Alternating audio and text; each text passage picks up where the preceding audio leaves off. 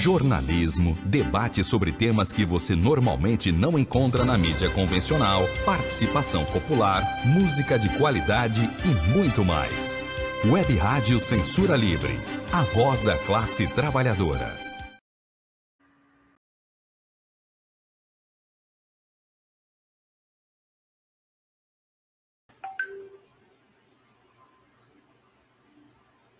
Salve, salve todo mundo que está assistindo a gente na web, rádio Censura Livre. Eu sou Matheus de Carvalho e estou apresentando mais uma edição do Quintas Político-Culturais.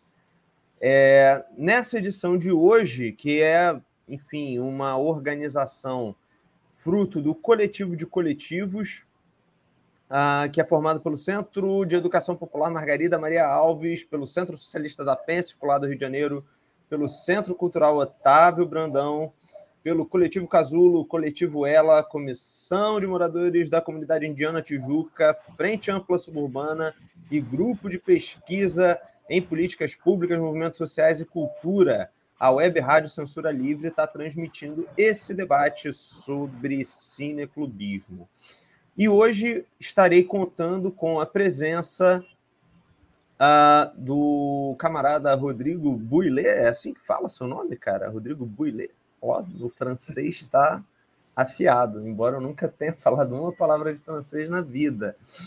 É, ele que é cineclubista, já atuou em diversas frentes do audiovisual do Rio de Janeiro e uma informação muito importante, vocês já estão vendo aí pela imagem, né? Torcedor do América, é uma figura rara nos dias de hoje. Né? Que isso. Então é importante que isso Estamos seja em todas as manifestações. Vou estar contando também com a presença da querida jornalista Patrícia Cunigundes, que também é membro do Centro Socialista da Penha Circular, atua na frente de Cinema e Cultura, construindo o Cineclube Adélia Sampaio. Patrícia é mestranda pela PUC Rio e é especialista no, no estudo do cinema lá americano. É, nós estaríamos, nós estaremos também né, contando com a presença de Fatinha Lima, também conhecida como Fatinha da Providência, só que ela teve um probleminha, vai atrasar um pouquinho, daqui a pouco ela já está chegando para conversar com a gente. Enquanto isso, nós vamos tocando aqui o debate e conversando com os nossos convidados, certo?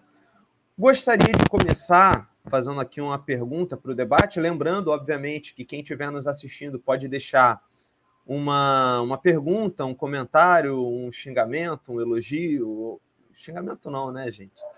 Mas, enfim, uma consideração, né, uma crítica construtiva, tá? Ah, nos, nossos, nos nossos comentários e a gente vai vai ter oportunidade de ler aqui, fazer as perguntas e, enfim, trocar com os nossos debatedores.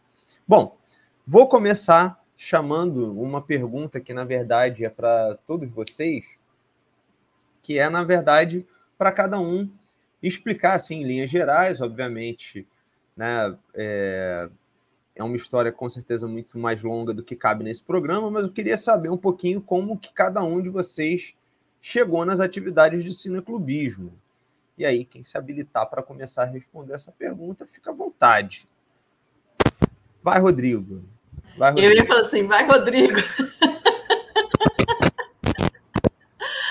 É, bom, tá bom, o Rodrigo não quer começar. Só queria dizer o seguinte: meu avô é, materno torcia é, para o América, então, Rodrigo, já tem uma identificação aqui entre nós dois, apesar de que eu, eu, eu sou flamenguista, então, assim, eu tô, tô bem, assim, com os dois.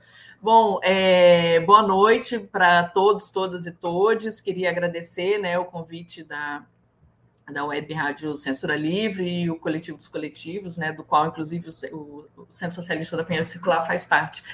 É, Matheus, então, é, na verdade, eu estou entrando na atividade de cineclubismo, né? Eu acho que talvez o Rodrigo tenha muito mais a falar sobre, é, enfim, é, é, o cineclubismo com mais propriedade e mais aprofundamento, assim, vou aprender muito com ele aqui, com a Fatinha, quando ela entrar, né? Porque eu estou enveredando, assim, por esse caminho agora, né? Embora eu pesquise cinema há muito tempo e tenha frequentado alguns cineclubes, mas de maneira muito esporádica quando eu morava em Brasília, mas é, em função da militância no Centro Socialista, né? Quando a gente decidiu criar a frente de, de, de cinema e cultura, é, para mim foi muito natural por afinidade ao tema e tal, e, e, eu achei que seria que um cineclube é muito importante para o nosso projeto, né? No Centro Socialista da Penha Circular, enfim, ele é, faz parte do que a gente pretende com o Centro Socialista, e aí eu tô, tô aí com você, inclusive. Estamos juntos. Dale, Rodrigo.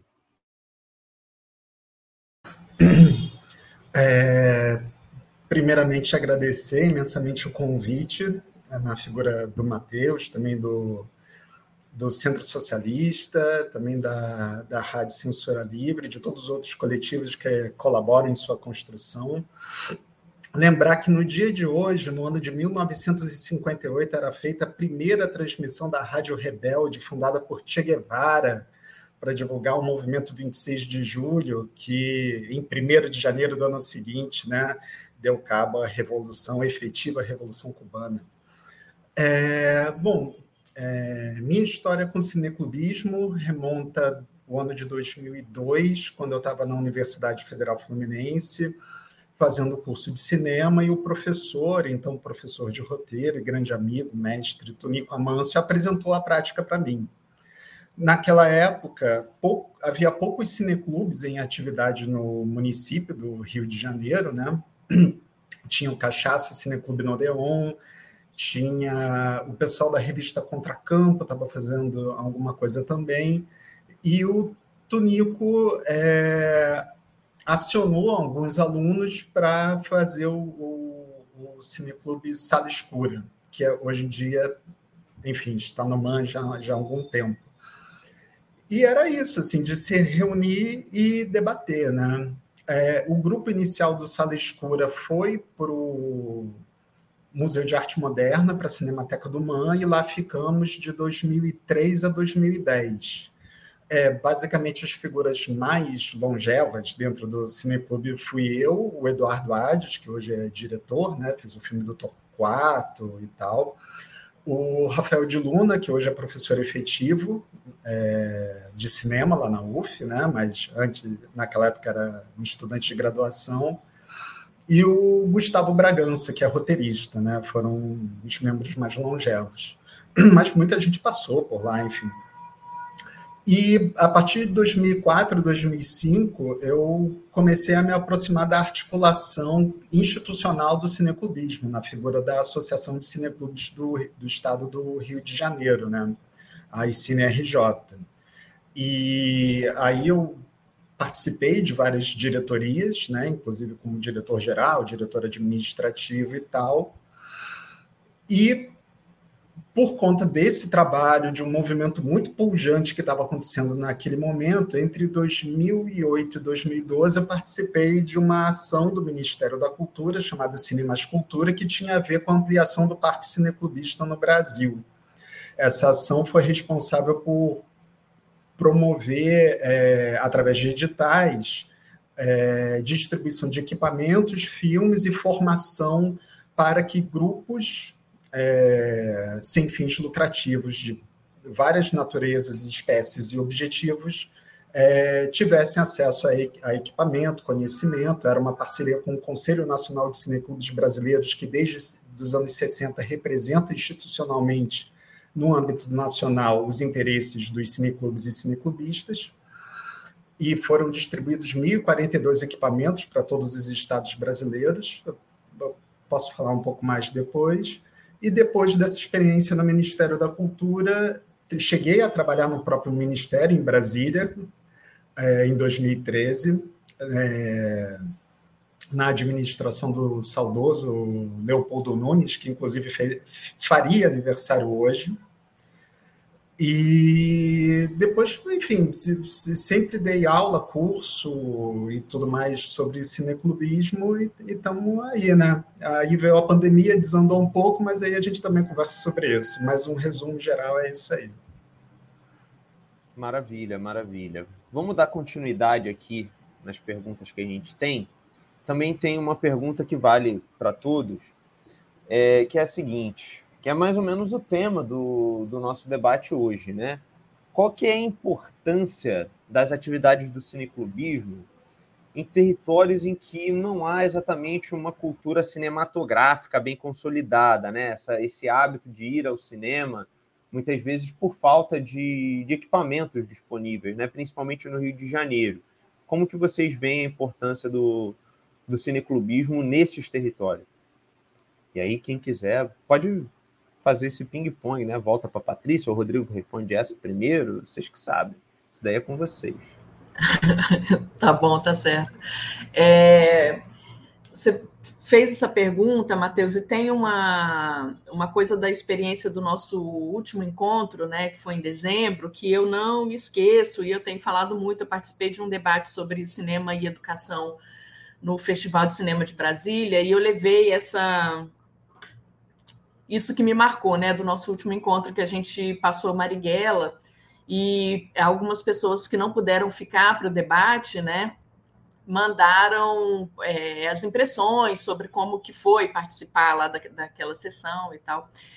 E uma, da, uma das falas, né, de uma pessoa, não sei exatamente em, em que comunidade que ela mora e tudo, mas ele, ele falou que ter ido é, assistir Marighella, e não um cinema propriamente dito, né, que era é, é uma arena ali, mais ou menos, onde a gente está, que é na Arena de Cro, que é outro parceiro importante da gente, né, é, fez ele se sentir uma pessoa normal e não favelada, assim, era tipo assim, eu fui ao cinema e isso é, me, me conferiu cidadania, né? Ir ao cinema como uma pessoa normal e, e não como um, um favelado. E aí eu fiquei, isso assim, para mim foi mais importante de toda aquela experiência que a gente teve, que foi muito, muito forte, né? E nesse debate é, do Cine Brasília, uma amiga tinha mapeado em Brasília os cinemas, as salas de cinema, onde elas ficam em Brasília, né? E ficam no plano piloto, como aqui, é, o, o plano piloto é, a, a, é Brasília, para quem não conhece, né? Tem uma, uma, sede que a gente chama de plano piloto e tem as cidades satélites, né? Então seria mais ou menos aqui como se os cinemas estivessem concentrados no centro da cidade e na zona sul, né? E não na zona norte. Então eu fiquei pensando nisso, assim, qual que seria a importância da gente, né, além do nosso projeto político do Centro Socialista e de ter um, um cineclube, né? E essa experiência das pessoas de, de você criar uma um público né, de cinema que discuta cinema, né? Não tem cinema ali onde a gente está, né? Eu, aonde tem tem um shopping que não é na Penha, né?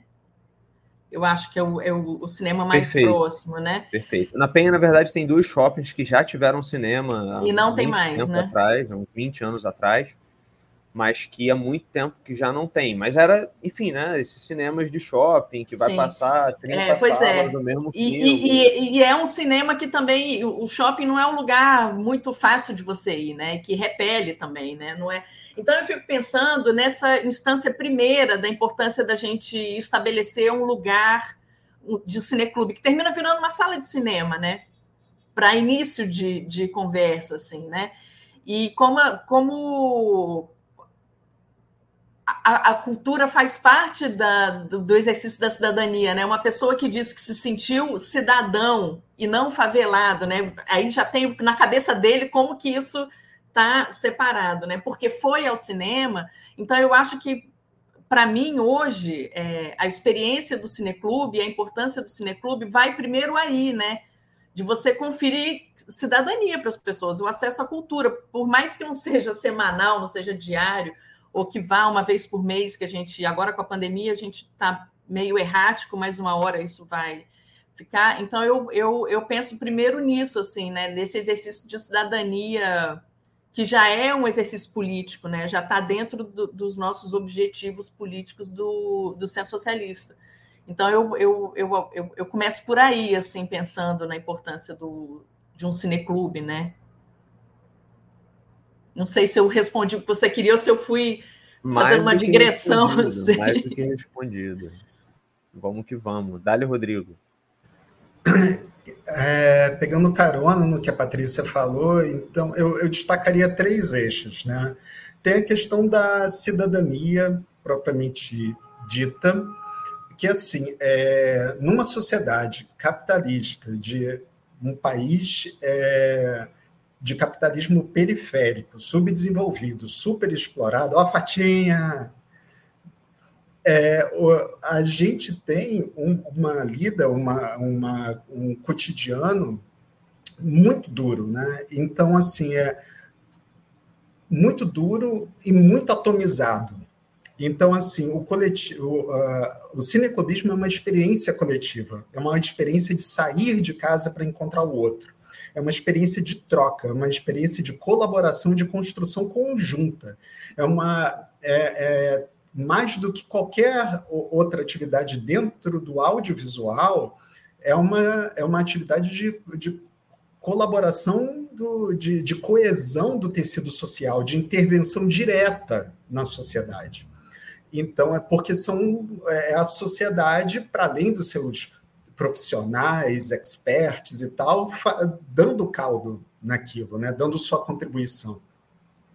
É, outro seria da, é, o eixo da cultura propriamente dito, né, do, da, da, questão dos direitos culturais, que apesar de constar nos artigos 215 e 216 da Constituição Brasileira, o que, que acontece? É, assim, direito cultural, no, no, ali não está discriminado quais linguagens fazem parte, cinema, teatro e tal, mas a gente entende que cinema faz parte. Em nenhum lugar está dito que cinema tem que ser uma atividade comercial de que tem que haver proteção, benefício, é, ou o que quer que seja para fi, filme que vai para o mercado. Se todo o dinheiro vai para a preservação, é, é, tá feito, ou, ou vai para o cineclubismo, mas a questão não é essa. A questão é que a repartição do bolo teria que ir para todos, para todas as frentes que atuam no audiovisual. Porque se, há um discurso da classe cinematográfica, daquela que se vale de subvenção estatal, assim, a Ancine parou, o cinema brasileiro vai acabar. Eu sou cineclubista e estou para dizer aqui que o cinema não acabou porque a minha atividade não acabou, porque eu estou fazendo o filme. A, a, Cinemateca Brasileira, combalida, queimando é, em chamas, está ali, está de pé ainda, e isso é cinema brasileiro. Então, assim, é, o, o, é, esse discurso que vem dos grandes players né, do, do cinema brasileiro, que vem da, do SICAV, que é do Sindicato da Indústria do Cinema, que de indústria mesmo não tem nada, assim, porque não se mantém de pé sozinho. Uma farmácia se mantém de pé sozinho, o, o cinema brasileiro não se mantém. Então, assim, é, é, é, eles fazem o discurso do cinema acabou para tudo e para eles. E não repartir, ele, é, não há nem a consideração do curta-metragismo, quanto mais de um curta-metragismo periférico. Há um horror é, em se discutir que determinados grupos sociais tenham acesso diferenciado é, a população negra brasileira, a população periférica, a população LGBT, os quilombolas, os indígenas. Isso não é cinema. Aí também, se a gente for fazer uma análise de mercado, que cinema brasileiro está sendo visto? De 200 filmes que são feitos, uns 15 no máximo são vistos por mais de 500 mil pessoas. Tem 150 ao ano que são vistos por menos de 10 mil. É indefensável esse modelo onde a população não tem acesso. E como a, a Patrícia estava falando, o cinema não haverá cinema para a população brasileira porque ele é tratado como negócio. Quem não trata como negócio e garante a chegada até a população como um todo é o cineclubismo. Então, assim, é... porque como ele é tratado como negócio, aonde der dinheiro vai. Se não der dinheiro, não vai. Simples assim. Então, o o, o, o que, que acontece? É, já, já perdendo meu raciocínio, né? Mas tudo bem. Mas aí, ligando ao audiovisual propriamente dito, é como o cineclubismo dá vazão a todas as expressões. Dá vazão ao formato é, curta, médio, longa, dá vazão ao cinema de arte, dá vazão a cinema de determinados grupos sociais minorizados, excluídos, subalternizados, dá vazão a determinados gêneros, a dá vazão a, a cinema de arte, tudo de acordo com a mobilização e demanda dos atores locais que inclusive são instigados pela própria natureza do movimento, sobretudo quando entram na sua face mais organizada, a ter um repertório cultural, um repertório cinematográfico cada vez mais diversificado.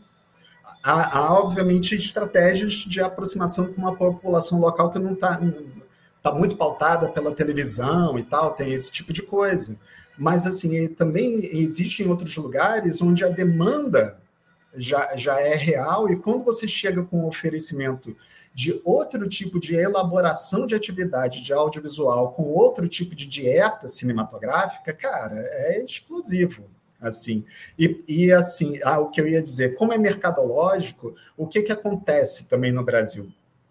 De realidade muito dura, onde qualquer mínima política de assistência social desanda, metade da população está em insegurança, insegurança alimentar, o que, que acontece também com a classe cinematográfica brasileira? É essa que se vale dos milhões, né? E alguns cooptados aí. É, tem um discurso anti-pirataria muito forte. E anti-pirataria no Brasil é pauta anti-povo, porque aqui a gente não tem grana. Se é anti é anti-pobre, como o povo brasileiro, em sua maioria pobre, é antipovo, e como a maioria pobre do povo é negra, também é uma política racista.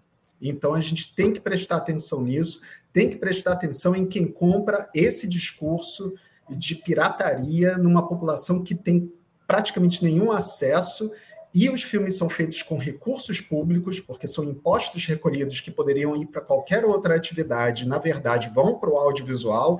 Então, se é feito com dinheiro público, os filmes, após um período mínimo de exploração comercial, que hoje em dia é de 70 anos pela lei de direitos autorais, mas isso devia ser reduzido sei lá, cara, para três anos, porque, enfim, rapidamente a, a, vida comercial do filme se dá. Após dois, três anos, é da população brasileira. Tudo que é feito com subvenção pública é público. E isso é bandeira do movimento cineclubista organizado. Bom, muito obrigado pela resposta, Rodrigo. Queria passar essa pergunta para a Fatinha também, que eu acho que não chegou a ouvi-la. É, eu tinha perguntado para a Patrícia e para o Rodrigo qual é a importância das atividades de cineclubismo em territórios em que você não tem essa cultura cinematográfica muito bem consolidada, né? especialmente por falta de salas de cinema, né? e, e também por conta do preço do, dos ingressos que muitas vezes acaba tornando o ir ao cinema muito inacessível para grande parte da população. Então, queria saber um pouco a tua opinião em relação a isso, Fátima. Então, já te pegando assim, se chegou, já vai chegar respondendo. Vamos que vamos. Muito obrigada. É, primeiro, desculpa pelo atraso, imprevistos, né? Não vou contar histórias tristes, mas eu planejei chegar cedinho e me atrasei. E, em segundo lugar, agradecer, muito legal estar falando sobre esse assunto que eu amo e que eu pauto a minha estratégia, né? É a minha ação na vida e no meu território, eu que ocupo aqui, que vivo dentro de um território de favela, é, me, me, me beneficio, né, vou dizer assim, porque é muito enriquecedor poder falar, poder viver cineclube, poder estar com as pessoas que o cineclube me proporcionou estar, sobretudo nesse lugar que eu tô essa pergunta, saúdo todos os colegas aqui, eu peguei um pouco da fala do Rodrigo e já me já quero adiantar que a, né, todo esse contexto que você colocou, que eu percebi aí pela tua fala, já me contempla muito, penso nessa via aí mesmo. Esse cineclube que eu estou aqui representando, ele foi fundado com o nome de Cineclube Revolucionário do Morro da Providência. E tinha muito essa visão, né, essa, essa, esse sentido de realmente derrubar aquilo que está colocado e reconstruir sobre outras bases.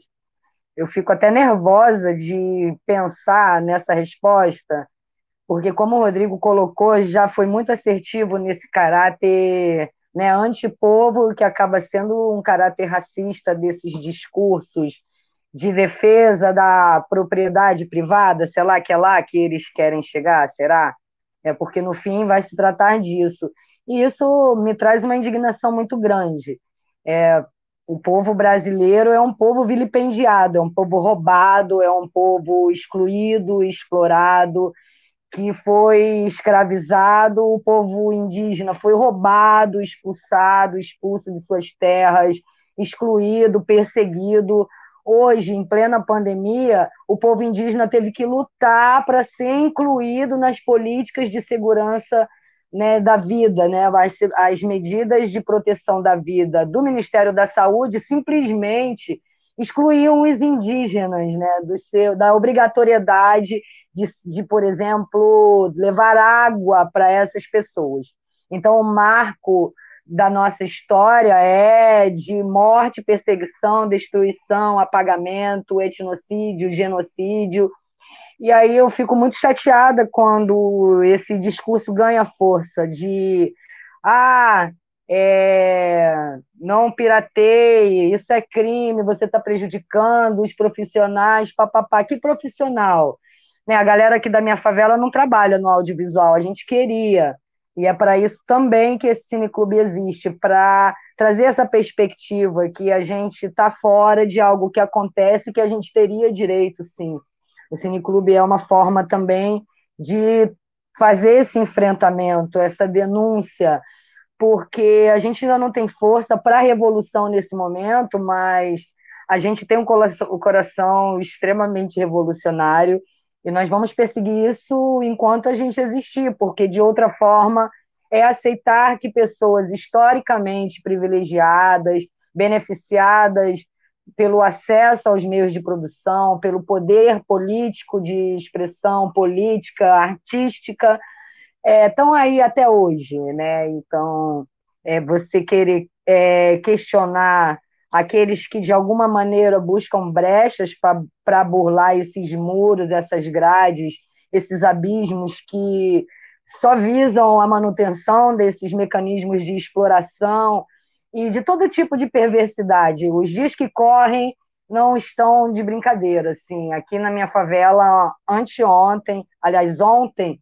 enquanto eu tentava acessar uma rede de afeto e de proteção para a galera que estava na favela da Maré sendo atacada pelo Estado brasileiro, não sabia eu que a minha favela também estava sendo atacada. Então, eu estava tentando me mobilizar junto às pessoas e lutadores para lutar pela vida, né, pelos direitos mínimos, a você não estar tá dentro da sua casa e ser executado, por exemplo, enquanto a minha favela estava sendo atacada e eu nem sabia. Então, para mim é muito chato quando vem esse tipo de papo, do tipo, ah, apague a luz, que nem o cara de pau do presidente veio querer falar, né? Apaga a luz aí da tua casa, pô, não sei o quê. Cara, a gente tem hidrelétricas aqui que estão destruindo a natureza e que não tem o menor compromisso com a sociedade e que elas sim provocam né, o roubo de energia. São os grandes condomínios da Barra da Tijuca, são os empreendimentos ricos da Zona Sul da Orla que roubam energia. Não sou eu com meu banho, humildemente, depois de um dia inteiro de trabalho, e os meus vizinhos que estão provocando né, o, desabastecimento de energia.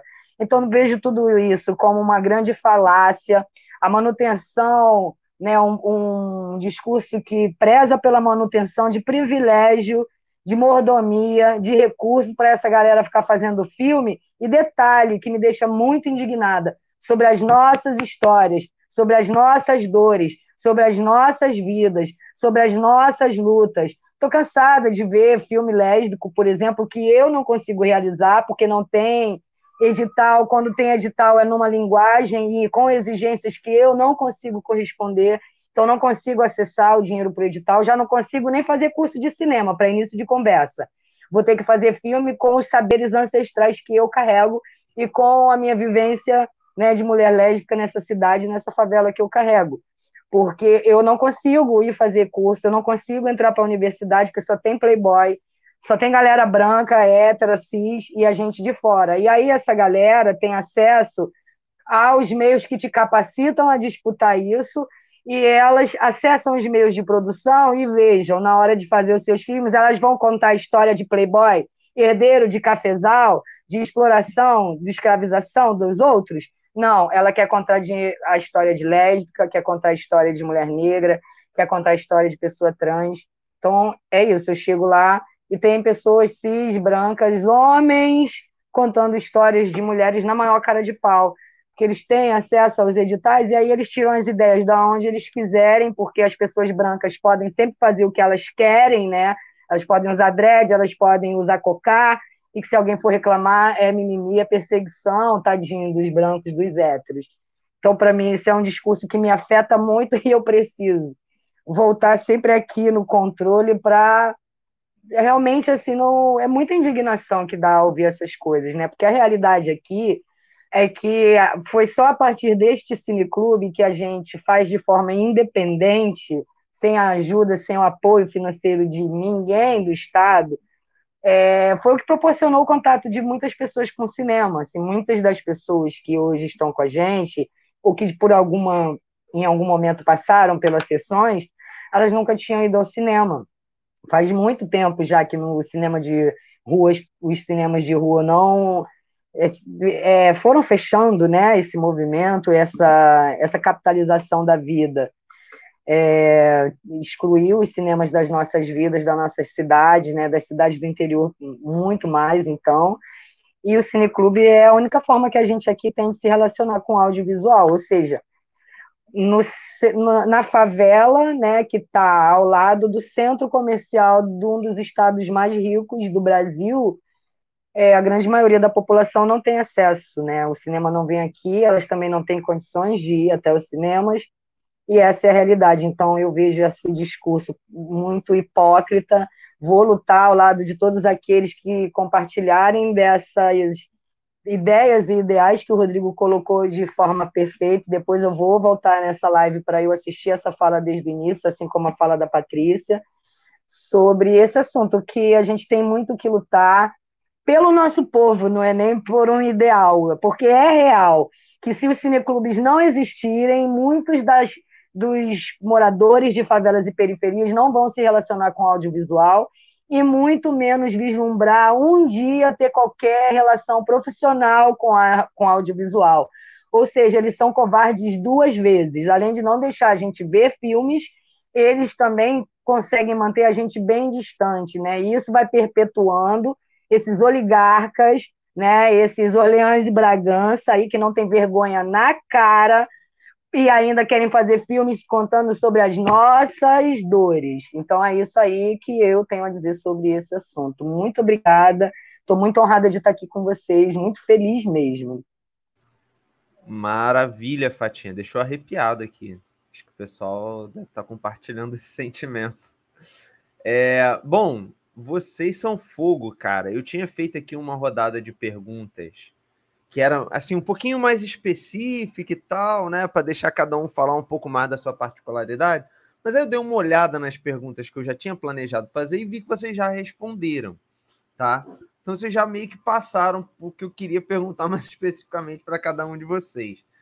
Mas é, queria pegar só o gancho aqui, né? É, da parte final da sua fala. Você não pegou a fala da Patrícia, Patrícia falou justamente disso, né? Nossa última sessão no, no Cineclube Adélia Sampaio, é, a gente é, recebeu um, um, feedback de um usuário do, de um CAPS AD, que uma camarada nossa trabalha, e, enfim, ela, enfim, fez o movimento, né, de levar os usuários do CAPS AD para assistir o Marighella e tal, e o, o feedback que a gente recebeu do cara foi o seguinte, olha, é, hoje eu me senti uma pessoa normal e não um favelado que usa droga, sabe? Tipo, é, é, é esse o tipo de, de, de sacanagem mesmo, né, que, que, que, o nosso povo sofre, né? É, temos uma pergunta aqui no chat da nossa querida Ingrid Melo, que está perguntando assim, ó, uma dúvida para Fatinha. Fiquei curioso se a linguagem impeditiva dos editais seria por um linguajar muito jurídico, muito hermético, ou por conta das exigências mesmo. E aí, Fatinha, o que você tem a dizer sobre isso?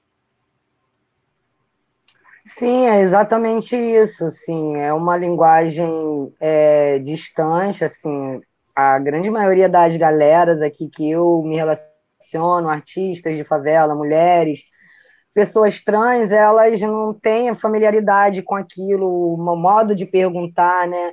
Então a gente muitas vezes faz um esforço, né, quando a gente consegue, é de às vezes inclusive traduzir as perguntas, assim, fazer um entre parênteses, né? O que que eles estão buscando que a gente responda aqui nessa parte?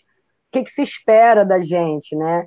E e a questão das exigências também, né? Por exemplo, algo que a gente passou aí no ano de 2020 com a lei Aldir Blanc, que foi a questão da pode ou não pode com CPF. Então, é, melhorou um pouco nessa edição a questão da gente poder apenas com o CPF, ou seja, não ter empresa constituída, MEI, nem nada dessa burocracia toda, que não é fácil vencer. Ah, mas é fácil tirar MEI, qualquer um ali tira MEI. Sim, mas o MEI tem que pagar, você tem que estar em dia para pagar o MEI. Então, uma mina que mora sozinha numa favela, que tem uma criança, então ela batalha de dia enquanto a criança está com alguém, e à noite, depois que ela cuida da casa, cuida de tudo, ela vai tentar pintar, escrever, fazer uma poesia, ou ter qualquer outro trampo na arte que poderia concorrer ao Arte Blanc, para ela, todo mês, pagar 60 reais para o MEI é muita grana. Então, vai burocratizando, e assim, quanto mais dinheiro é, você estiver é, disputando, mais exigências vai ter. Então, vai ter uma hora que o MEI, assim, tipo um edital de 500 mil, eu já não consigo com MEI, eu tinha que ter CNPJ, que já é uma outra parada totalmente maior que a gente aqui, pô, um cineclube que tem hoje três mulheres, uma senhora de 70 anos, uma jovem negra da Maré e eu, uma lésbica né, de favela. Nenhuma de nós tem cabeça para ir se dedicar a viver essa burocracia de CNPJ de MEI, nem arcar com esses, com esses custos, quanto a gente também tem é, toda essa esse, esse conhecimento branco, burocrático, meio que acadêmico, meio que puxando para um lado, que parece que é isso, parece que sabem que a gente não vai conseguir.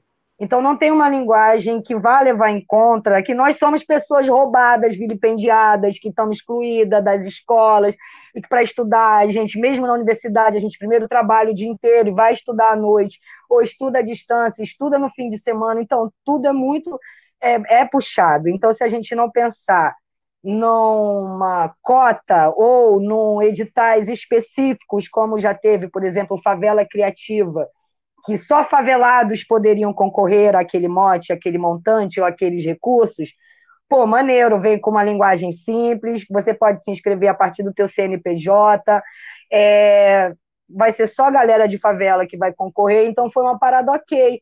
Mas isso é um programa que deu na cabeça de, um, de uma pessoa que estava no poder naquele momento, não é uma política pública. Então, acho que a gente também precisa entender isso, que precisam ter políticas afirmativas específicas para esses grupos que foram roubados, assassinados, né? que estão aí ganhando 25% a menos do que os homens, que é o caso nosso das mulheres, pessoas que têm a expectativa de vida de 35 anos de idade, que é o caso das pessoas trans, pessoas que são mortas de 20 em 23 minutos, que são as pessoas, os jovens negros. Então, essas são formas de embranquecer e excluir também é, trazendo para uma linguagem onde a gente não vai alcançar, a gente não tem tempo nem para ler o edital, entender aquela linguagem totalmente burocrática, academicista, eu não sei como chamar aquilo, e também vencer os obstáculos da própria documentação jurídica e tudo mais, né? Porque para estar tá em dia com isso tem custo. E se a gente não consegue trabalhar com cultura, como que a gente vai pagar uma autorização para estar tá apto para concorrer ao edital. Então, acho que tem que ter uma reparação aí primeiro, para depois querer ter tanta exigência. Então, a gente tem 500 anos aí de reparação para fazer, né? Eu acho que podia começar a facilitar essa parada de agora. Muito obrigado, Fatinha. Muito obrigado, Ingrid, também pela pergunta. Bom, antes da gente seguir com o nosso programa, é, eu vou chamar aqui um breve intervalo e enquanto isso, você estiver aí assistindo a gente, quiser deixar uma pergunta no chat, um comentário, um xingamento, um elogio, qualquer coisa do tipo, sinta-se mais absolutamente à vontade, que já já a gente volta aqui com a Web Rádio Censura Livre nesse programa Quintas Político-Culturais. Até já já. Acompanhe a programação da Web Rádio Censura Livre no site www.clwebradio.com, no aplicativo exclusivo para ouvir rádio no celular, tablet e Smart TV a emissora também está no Radiosnet, um dos maiores aplicativos para esta finalidade, na nossa página no Facebook e no canal da emissora no YouTube. Acesse o nosso canal escrevendo youtube.com barra C barra Censura Livre. Tudo junto. Inscreva-se no canal e acione o sininho para receber as notificações de novos vídeos. Web Rádio Censura Livre a voz da classe trabalhadora. Para ajudar a Web Rádio Censura Livre, anote os dados da nossa conta. Banco Bradesco, agência 6666. Conta corrente número 5602, dígito 2. Se preferir, nosso Pix é 32 954 696 0001 81.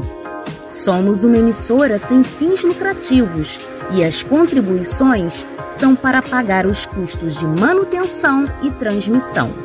Desde já agradecemos a sua ajuda. Web Rádio Censura Livre, a voz da classe trabalhadora. Voltamos com mais alguns minutinhos aqui de quintas político-culturais. Hoje eu estou na companhia de Fatinha Lima, Rodrigo Builê e Patrícia Conegundes, falando sobre o cineclubismo nas periferias e subúrbios do nosso Rio de Janeiro. Bom, como eu já tinha adiantado com vocês, eu tinha preparado aqui algumas perguntas mais específicas para cada um falar um pouquinho da sua experiência com o cineclubismo, mas vocês já falaram disso, né? Em outros em outros temas né, que, eu, que, eu, que eu acabei perguntando. Então, tenho mais algumas perguntas aqui para vocês que a gente vai fazendo essa rodada aí. E aí, quem se voluntariar para começar, começa e a gente vai, vai passando para o colega do lado, né? Bom, um, um dos aspectos né, que, que, que guia até um pouco a não só a, o nosso trabalho de militância, né? Mas também a, a própria existência da Web Rádio Censura Livre é como romper ou contornar as barreiras, é, as barreiras midiáticas que impedem a gente de conseguir levar grandes, grandes públicos ou conseguir dialogar com uma quantidade considerável de pessoas para levar essa galera mesmo para atividade cineclubista, né? Como é que a gente pô, consegue fazer para para contornar essa dificuldade de comunicação que, que os grupos oprimidos tradicionalmente têm, né? Nós não temos meios de comunicação de massa para divulgar em massa as nossas atividades. Como que a gente faz para conseguir levar uma galera bacana para fazer um, uma atividade de cineclube que não seja uma atividade flopada, né? Muito esvaziada. Bom, quem quiser aí começar, é uma pergunta que eu realmente gostaria de saber pelo menos um pouquinho dessa resposta aí. Vamos ver. Quem se habilita?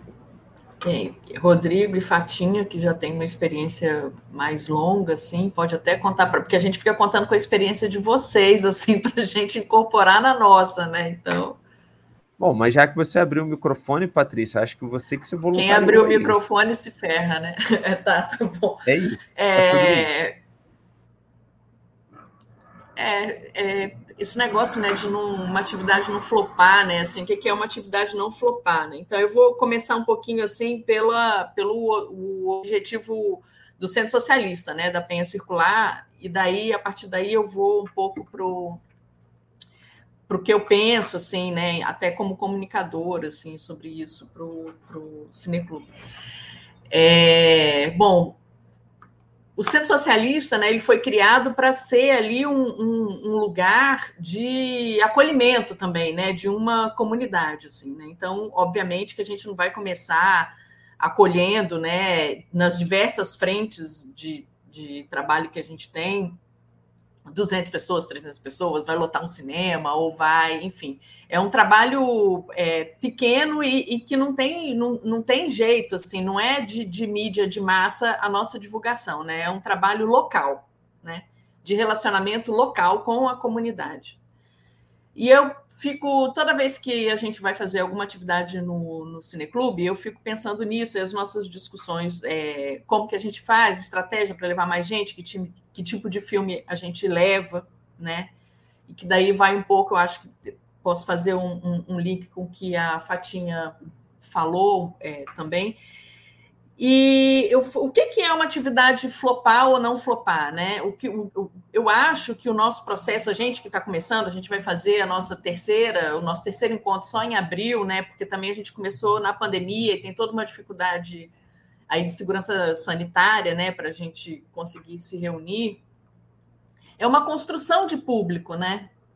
Assim, então, no primeiro vai, sei lá, vão 10 ou vão 5, no segundo vai mais um pouco, e aí das pessoas entenderem que aquele espaço é um espaço para elas, porque também tem gente que não vai porque acha que elas não têm direito, não pertencem àquele espaço, né? Ou intelectualmente, ou é, em termos sociais, enfim, né? Então eu acho que é uma, uma construção, assim, a gente vai construindo nosso, nosso relacionamento com a comunidade. Eu acho que a partir da consolidação desse relacionamento é que a gente cria um, um, um público, né? E que vai se identificar com a proposta do cineclube, né? Qual seja, no nosso caso, a gente tem uma, uma um, um, projeto ideológico revolucionário, político, né? Então, o nosso cineclube tem esse, esse viés. Então, eu acho que é uma questão de construção, de relacionamento com a comunidade, né?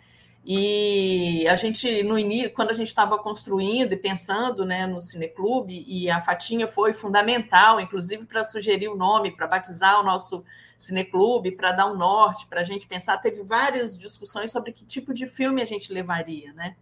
Já que não tem cinema, onde a gente não tem sala de cinema que seja acessível, não tem nem sala de cinema, e se tivesse, talvez não seria tão acessível, né? Se a gente levaria filme que tivesse sido em algum momento recordista de público, ou fosse um filme mais famoso, ou se a gente leva filme produzido por é, por pessoas minorizadas, né, racializadas, ou enfim, né, todas essas, essas é, as discussões que a, que a Fatinha trouxe para a gente, né?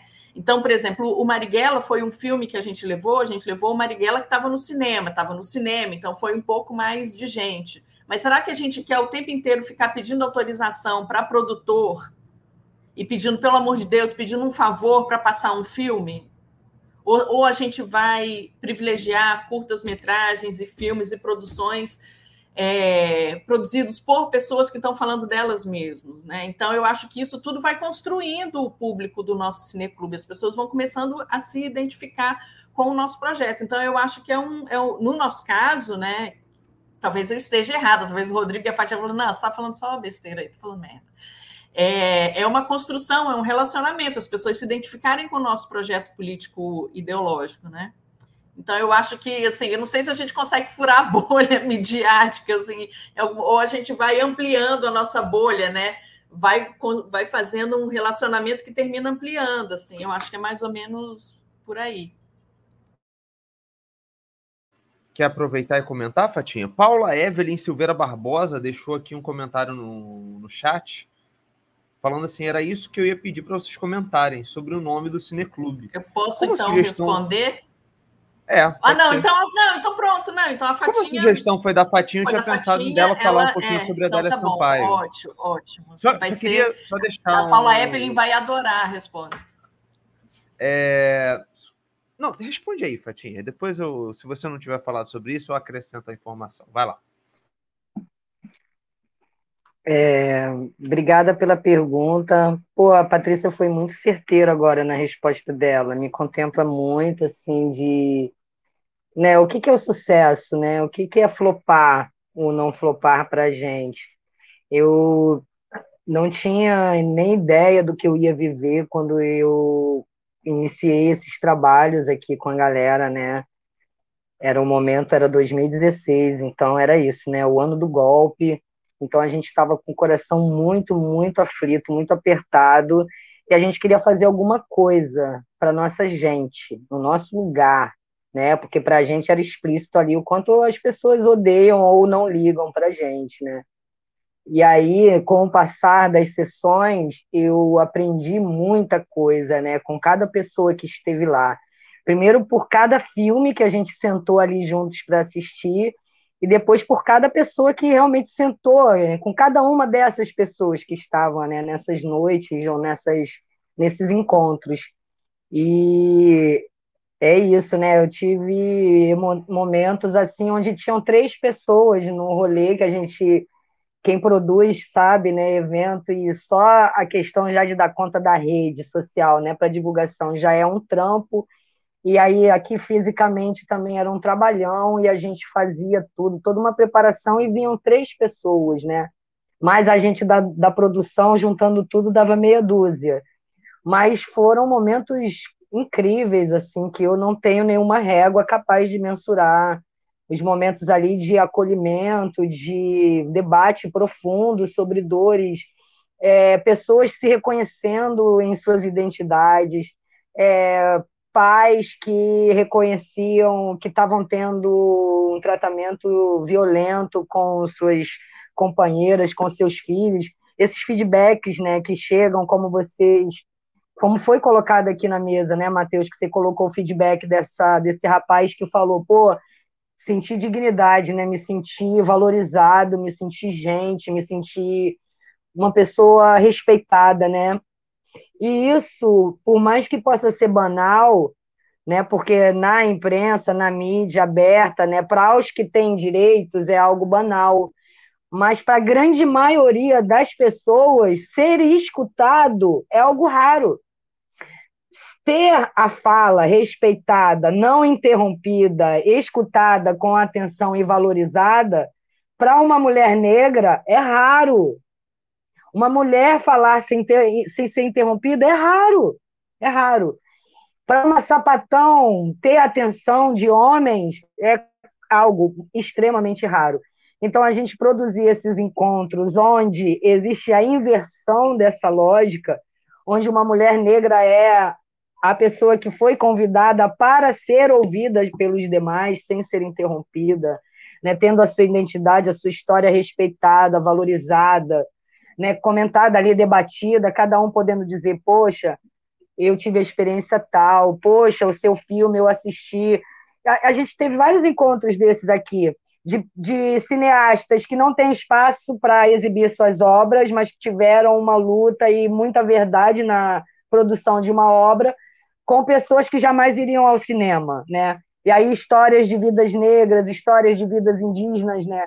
As obras encontrando ali com um público que sempre sonhou e de outra forma não seria. Então, por mais que só tivessem três pessoas em algumas sessões, elas foram mágicas e foram imensuráveis na real. Então, acho que a gente não tem muito essa visão do flopar ou não flopar. Acho que a gente precisa ter essa concepção é, explícita, né, expressada o máximo que a gente puder, uma concepção de outro mundo, onde todas as vidas valem muito a pena, importam, todas as histórias importam, e a gente está ali fazendo isso, por mais que algumas pessoas não cheguem para sentar ali no nosso cineclube, todo o entorno está sendo impactado. Todas as pessoas que nada fazem são obrigadas a olhar um grupo de mulheres que junta pessoas, estendem um telão e passa filme para criança e passa filme para adulto e que todo mês está ali. No passar dos anos, a gente percebe que a gente fez muitos amigos e isso é muito grande, então eu não me sinto flopada de maneira nenhuma. Embora nunca tenha tido uma sessão assim com 100 pessoas, né? A gente teve uma grande sessão aqui histórica, épica, que só de olhar a foto eu me emociono que foi uma sessão no mês da visibilidade trans, que a gente recebeu a galerona da Casa NEM e outros ativistas e outras ativistas da cidade. E tinha, assim, tipo umas 60 e poucas pessoas no nosso caderninho de presença. A gente pôde, né, pelo menos conferir, acho que assinaram. E tem um fotão muito lindo. Isso é muito histórico para um cineclube, né? ainda mais juntando pessoas assim que são pessoas que não podem circular na cidade, né? A cidade diz para elas que elas não devem circular, que são homens e mulheres trans e não binários.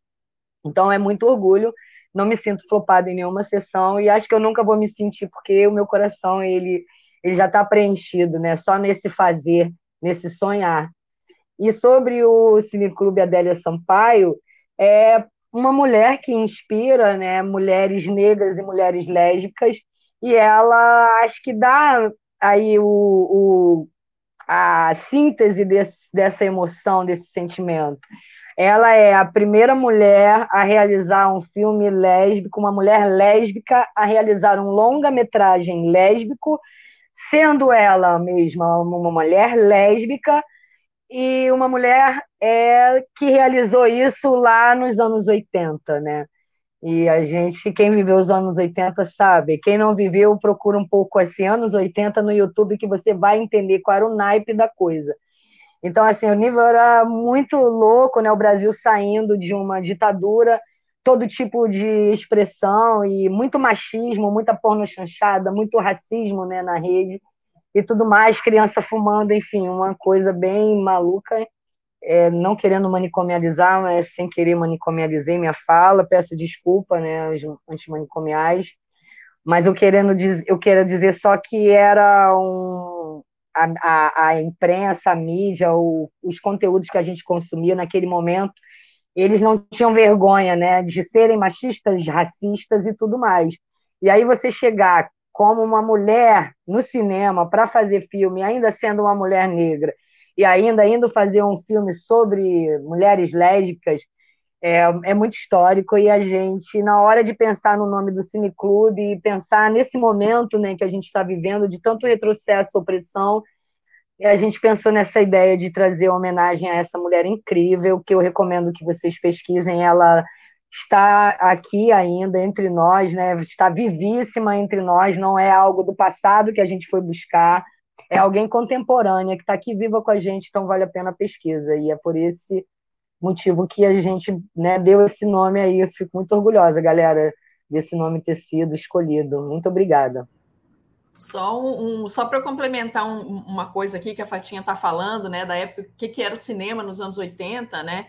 E que quando ela lançou esse filme, a Embra Filme é, recusou o filme porque dizia que era um absurdo o tema, né? Que era uma aberração e tal. Quando só se fazia filme pornô chanchado, aqueles filmes absurdos, assim, né? Então a temática lésbica, né? Tratada como aberração, assim, né? A Embra Filme rejeitou o filme, mesmo assim, ele, ele foi para festivais, etc, etc.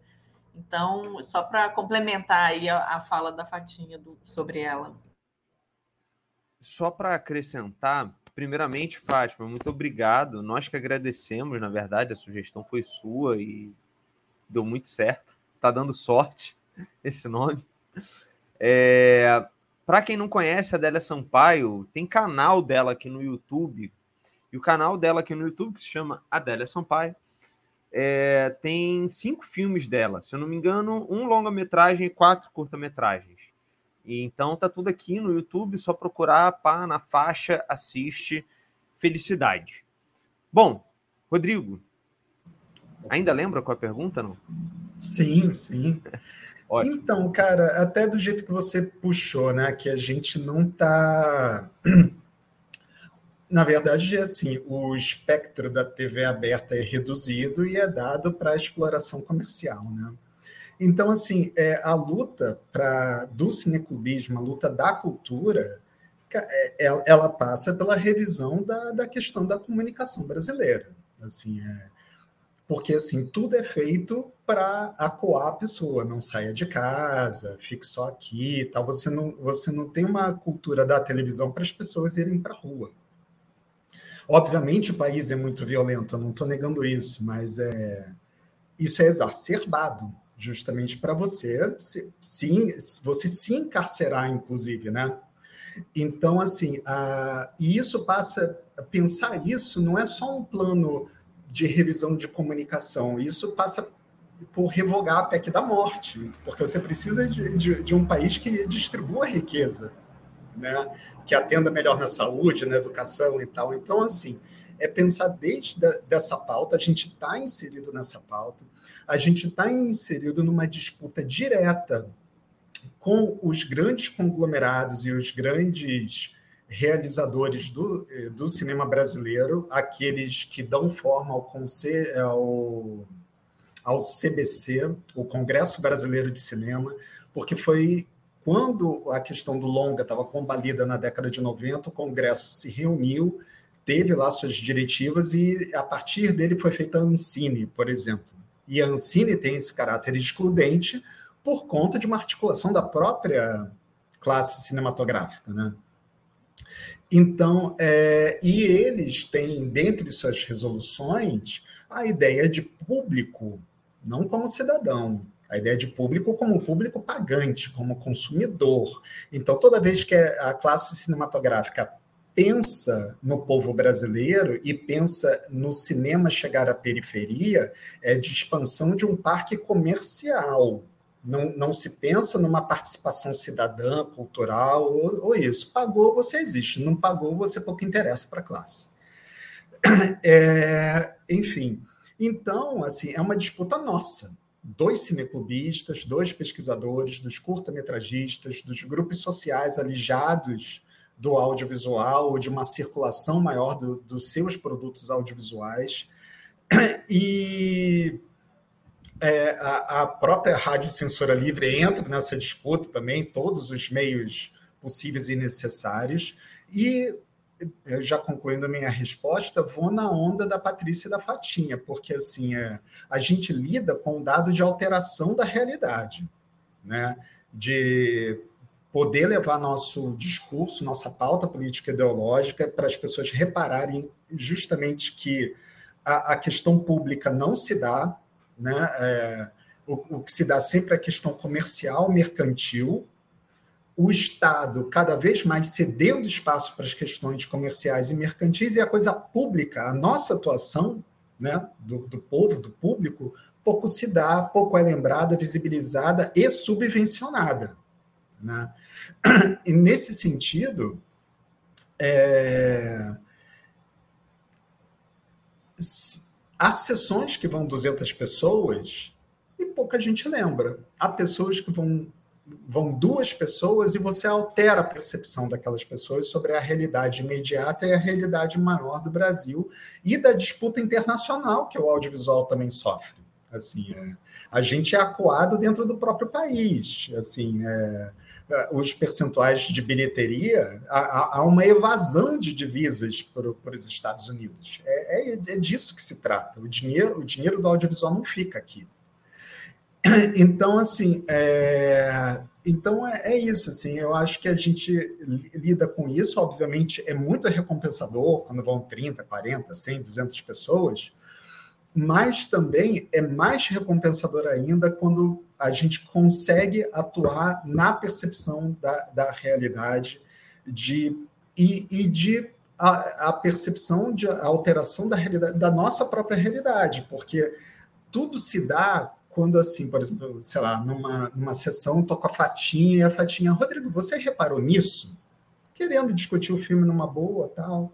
Reparou? Não, não reparei. Pronto, já mudou tudo já mudou tudo, porque se eu não percebia, passei a perceber.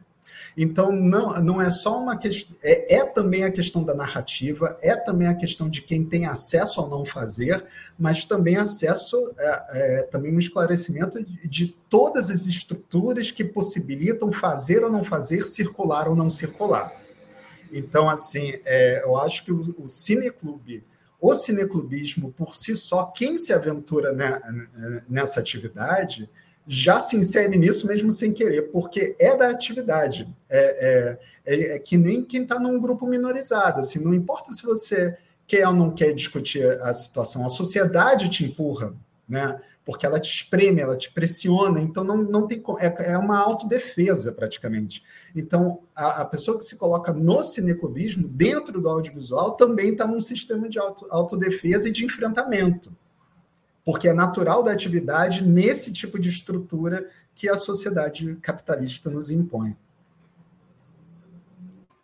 Muito obrigado, Rodrigo. Muito obrigado na verdade, todo mundo, né, pelas respostas. Agora, para a gente encaminhar para o encerramento, tem uma pergunta final, que também é uma pergunta que vai valer para todo mundo. Vamos falar de coisa boa agora, né, gente? Vamos falar de coisa legal, uma coisa bonita, vamos falar de socialismo, né? Vamos falar de, né, do, de onde a gente quer chegar, né? É, porque queria saber, na opinião de vocês, qual é a importância de um cineclube se afirmar explicitamente enquanto um, um cine... E aí vale não só para o cineclube, né? Vale para qualquer tipo de organização de atividade cultural, até mesmo de, de grupos políticos de uma maneira geral, né? Mas, como a gente está falando de cineclubismo, qual a importância da gente se afirmar enquanto cineclubes socialistas? Né?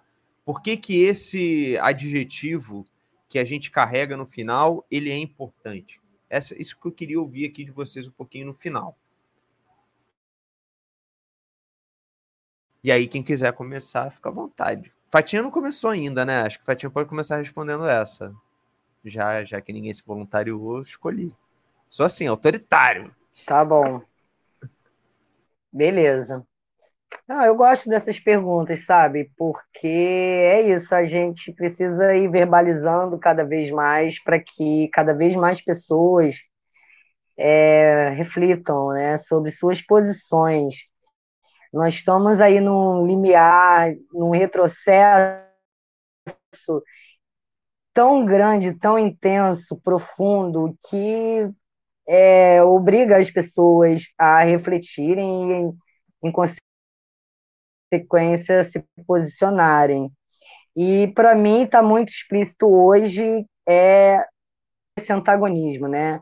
É uma pergunta que eu fico me fazendo frente a determinadas posturas que insistem em se repetir. É, se você não é anticolonial, você é o quê? Né?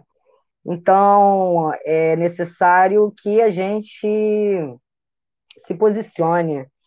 É, quem não está contra o que está acontecendo, ou mesmo aqueles que são omissos ao que está acontecendo e ao que sempre aconteceu, é, faz parte do problema, né? Faz parte do problema.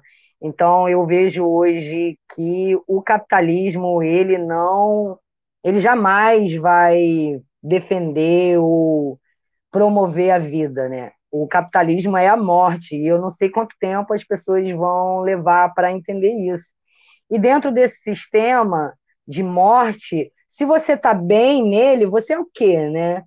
E aí a gente vai para essa parte grossa dos herdeiros da reforma agrária, dos sistemas de opressão que precariza a vida das mulheres, que não está preocupado com sermos o país que mais mata pessoas trans do mundo, que não está preocupado que as pessoas negras estejam morrendo apauladas né, em lugares públicos, turísticos da cidade. Então, é muito isso. Eu penso que é um momento onde quem não fala nada, para mim, é omisso, e para mim, quem está omisso faz parte da parte que eu vou me opor, e eu não vou me opor de uma forma é, tipo assim, eu vou lutar muito, eu vou me juntar com a galera que estiver lutando, e é aquilo que eu falo para a galera: ah, você está na institucionalidade quando o assunto é partido, ah, você está na academia quando o assunto é academia, eu acho que eu vou cair, mas para mim esses argumentos não se justificam, né? É tudo contra eles e eu tenho um lado. Se eu cair, gente, que vai descarregar, é isso a minha fala. Caraca, aí, ela teve um timing. Foi sinistro o timing dela. Impressionante, assim, parece que ela calculou, assim. Ótimo, ótimo, porque ela conseguiu completar a minha fala. Fatinha, se você ouvir essa live novamente, muito obrigado pela sua resposta. Se você conseguir voltar ou não, de todo modo, muito obrigado já pela sua participação. Foi incrível e acredito que todo mundo que te ouviu gostou. Bem, quem mais? Posso, quem vai agora? posso ir, Rodrigo? Vai, vai, Patrícia. Eu, bom, eu tenho que ficar me policiando, senão eu falo. É, bom, no nosso caso, né, do Cineclube Adélia Sampaio, ele está ligado, ele é uma, faz parte de uma frente é, de trabalho do, Cine, do Centro Socialista Penha Circular, então a gente já carrega, né, o socialismo, a gente já chega avisando que a gente é socialista, a gente não escamoteia nada, né, Então, eu acho que é, como a Fatinha falou, né, é um, é um posicionamento, inclusive é, eu acho que é um posicionamento frente à certa é, esquerda liberal, né, que tem medo de usar a palavra socialismo e usar a palavra comunismo, né, porque para não afastar, né, ninguém essa a, a esquerda institucionalizada, né. Então, é, e também para mostrar aqui a gente veio, né? Eu fiquei ouvindo um pouco a fala do Rodrigo e da Fatinha, que estão mais inseridos é, no movimento, eu estou entrando agora, né?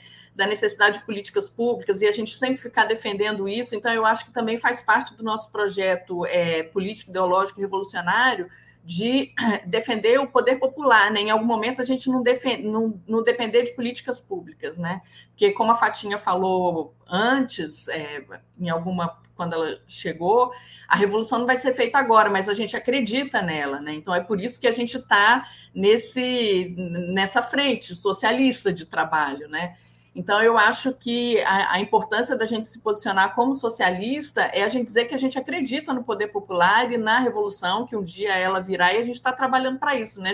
Seja numa sessão de duas pessoas, uma sessão de 60 pessoas, ou como que a gente vai caminhando para ir plantando essa, essa semente. Mas eu acho que é um, é um posicionamento político mesmo e de quem não tem medo é, de, de acreditar na revolução. É, é isso, né? Pode ser que não seja agora, nem em 10 anos, nem em 30 anos, mas a gente acredita nela. E quando a gente acredita, a gente trabalha com, com mais é, vigor e, e, alegria. Eu acho que faz parte, inclusive, de um, de um estado de espírito, né? De, a, a Erundina que fala né, que a melancolia ela não, ela não está do lado socialistas, né? Então a gente é sempre esperançoso e, e, e alegre. Eu acho que faz parte também dentro dessa desse estado de espírito. Muito obrigado, Patrícia. Vamos passar agora a palavra para o Rodrigo, que vai ter oportunidade aí de encerrar essa conversa.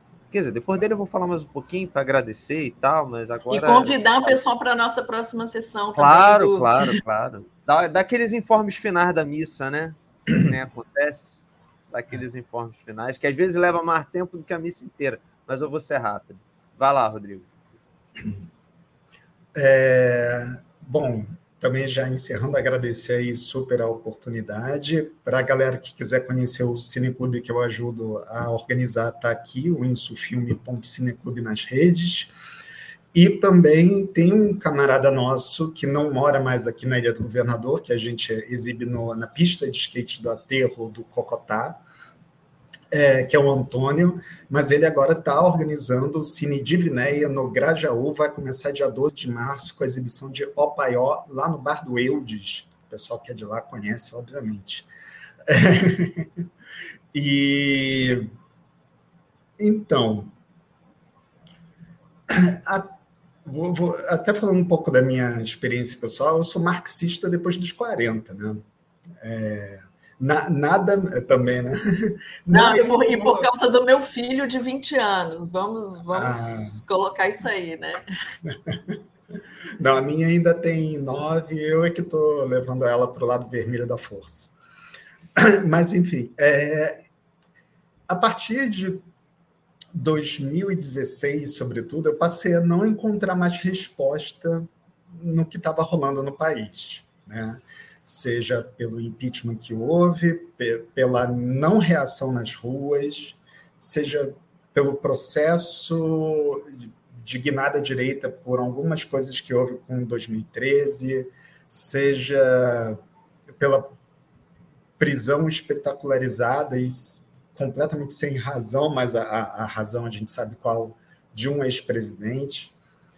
É, e, cara, só a leitura dos clássicos do marxismo e também da aproximação com vários intelectuais que hoje estão nas redes, Alisson Mascaro, Jones Manuel, enfim, uma galera, assim, o, o trabalho de propaganda, assim, foi fundamental para eu me aproximar e, e, e ver o, como a gente poderia analisar melhor a realidade para uma melhor intervenção sobre ela.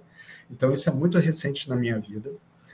Estou é, num cineclube onde várias pessoas são comunistas, socialistas. O cineclube por inteiro não, não é, porque nem todos são, né? Mas é, há no Rio de Janeiro uma coisa que não havia, que eu jamais vi desde 2002, é a presença de vários comunistas e socialistas no, é, em cineclubes. É, nós aqui, mas também há outros, como o Cineclube Almirante Negro, já lá para a Baixada, o, o, Antônio carrega isso no Cine de Vinéia, é, enfim, devo estar esquecendo mais um outro, peço desculpa. Mas e é, é isso, assim, num, nesse momento, mais do que, não vou dizer mais do que em qualquer outro, mas, enfim, mas nesse momento, quando a gente, é, o Marx já dizia né, que os comunistas não podem ter medo né, de, de, de dizer que são comunistas, né, porque, porque isso é a nossa bandeira e isso também gera interrogação para quem não conhece, não entende ou até mesmo discrimina. E a gente, nesse trabalho, faz um trabalho de esclarecimento, que é o trabalho de esclarecimento da esperança, como a Patrícia estava falando porque assim não há esperança nesse sistema. Esse sistema ele só se faz sob a desigualdade. Algum, poucos têm que ter muito para muitos terem pouco. É assim. E nesse processo, alguns são escolhidos para, para ter menos ainda, que é a questão né, de negros, periféricos, LGBTs, indígenas e, e por aí vai. Então, assim, é, é, se a gente não vai para a rua, se a gente não se coloca, se a gente não bota a nossa pauta como uma pauta para se apresentar, para que as pessoas tenham esperança em viver e atuar na sua família, no seu campo de trabalho, nos seus interesses, sob um viés socialista, comunista, de, de uma alteração da realidade que vai desde o respeito ao próximo a uma questão de de oportunidades mesmo, que no, fim é uma oportunidade de vida para viver, de estar vivo, então a gente não vai estar cumprindo o nosso projeto. Então, nosso projeto é isso, de se dizer socialista para apresentar uma mudança para esse sistema. Bom, pessoal, é, gostaria de agradecer muito a presença de, de vocês, não só dos nossos convidados, Patrícia, Fátima, Rodrigo, mas todo mundo que acompanhou essa nossa live da Web Rádio Censura Livre. É, gostaria de, de pedir para todo mundo que está acompanhando a gente fazer a inscrição aqui no canal do YouTube, ativar o sininho, aquela coisa que todo mundo já sabe, seguir nas redes sociais, a Web Rádio Censura Livre, tanto no Facebook quanto no Instagram, e também é, alimentar as redes sociais do, dos nossos convidados, né? Principalmente aqui a do, dos nossos cineclubes convidados, né? O Insu Filme, que é o cineclube que é construído por outros camaradas e também pelo Rodrigo, né? O Favela Cineclube, que é o cineclube que é tocado pela Fatinha lá na, na, na Previdência, e o nosso cineclube, Adélia Sampaio, que eu e Patrícia construímos junto com os camaradas do Centro Socialista da Penha Circular. Nós não temos uma página do Cineclube Adélia Sampaio. Todas as nossas divulgações são pela página do Centro Socialista da Penha Circular, para não ficar um negócio muito confuso, tá? Vai tudo ali, tudo que a gente for fazer enquanto Centro Socialista da Penha Circular, vai por essa página aí, que a gente está também no Instagram, começando agora também no Facebook, no Twitter, tá? Então procure a gente em todas as redes sociais. E compartilhe essa live se você está assistindo ela agora, se você está assistindo ela depois. Então, Fica aqui o meu muito obrigado a todo mundo que participou. Mais uma vez queria agradecer o aceite do convite da Patrícia, da Fátima, do Rodrigo. Espero aí contar com vocês nas nossas próximas ações e queria deixar registrado aqui também é, que o, o, nosso próximo, a nossa próxima ação de Cineclube pelo Cineclube Adélia Sampaio vai ser no dia 30 de abril, lá na Arena de Cro, na, na Penha Circular em que nós vamos exibir o filme A Bolsa ou a Vida, do Silvio Tendler. E vamos contar com um debate com duas convidadas, a arquiteta Eduardo Alberto e ninguém mais, ninguém menos que a historiadora Virgínia Fontes. Não é pouca coisa não, tá, gente? Então, quem puder, compareça, né? Porque vai ser imperdível, tá certo? É... Rodrigo e Fátima queriam. Já tem data para o próximo Cineclube? Querem deixar aí um recado para a galera? Então, última chance aí de fazer a divulgação. Faz o jabá aí. Rapidinho, porque a gente só tem dois minutos. Eu, amanhã a gente tem Cineclube, uma sessão especial que a gente está fechando ainda hoje. Amanhã a gente lança o evento no Face.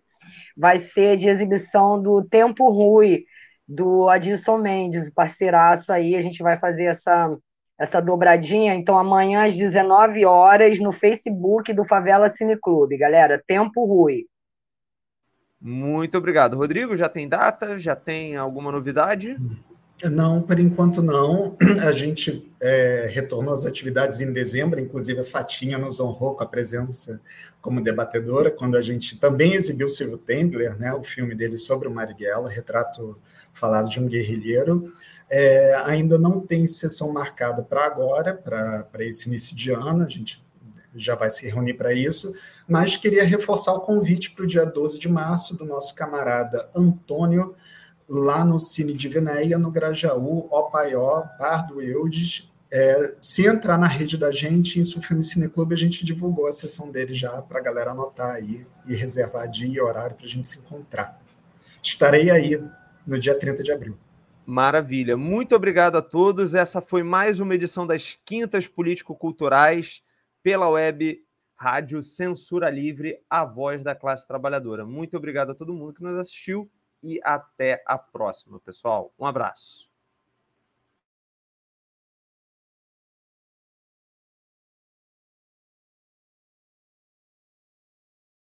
Jornalismo, debate sobre temas que você normalmente não encontra na mídia convencional, participação popular, música de qualidade e muito mais. Web Rádio Censura Livre, a voz da classe trabalhadora.